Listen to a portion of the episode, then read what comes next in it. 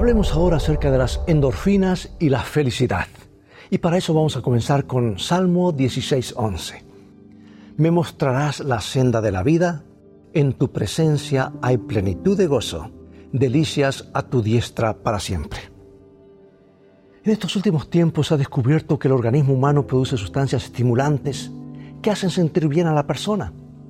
Y esas sustancias reciben el nombre genérico de endorfinas que, entre otras funciones, promueven la salud, fortalecen el sistema inmunológico y producen la agradable sensación de sentirse bien.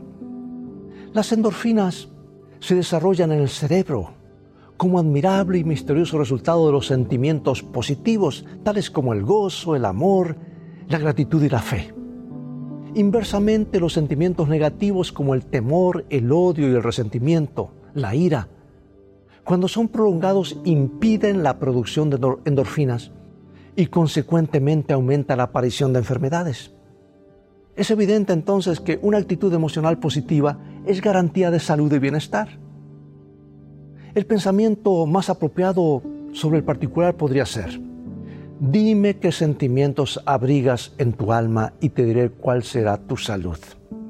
Y esta misma verdad ya había sido señalada a comienzos del siglo pasado por Elena de White cuando dijo, las penas, la ansiedad, el descontento, el remordimiento, el sentimiento de culpabilidad y de desconfianza menoscaban las fuerzas vitales y llevan al decaimiento y a la muerte.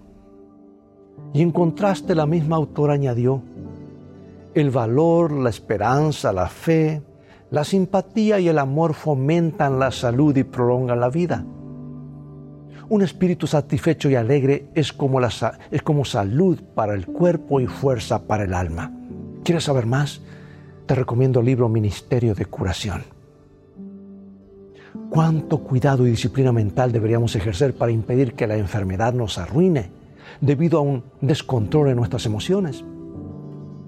Porque una conciencia en paz, la alegre convivencia con los demás, la estima propia, la confianza en Dios, el valor frente a los contratiempos y todo otro sentimiento positivo son productores de las maravillosas endorfinas que dan felicidad al alma y salud al cuerpo. Recordarás entonces que tu cerebro puede ser una verdadera fábrica de bienestar físico y espiritual? Espero que sí. Mientras tanto, Dios te bendiga y te guarde. Y recuerda que en el viaje de la vida en el cual todos vamos, las cosas van a terminar bien si hacemos de la palabra de Dios nuestro guía, nuestro GPS, y a Jesús poniéndolo delante como nuestro guía y nuestro ejemplo, porque esa es una mejor manera de vivir.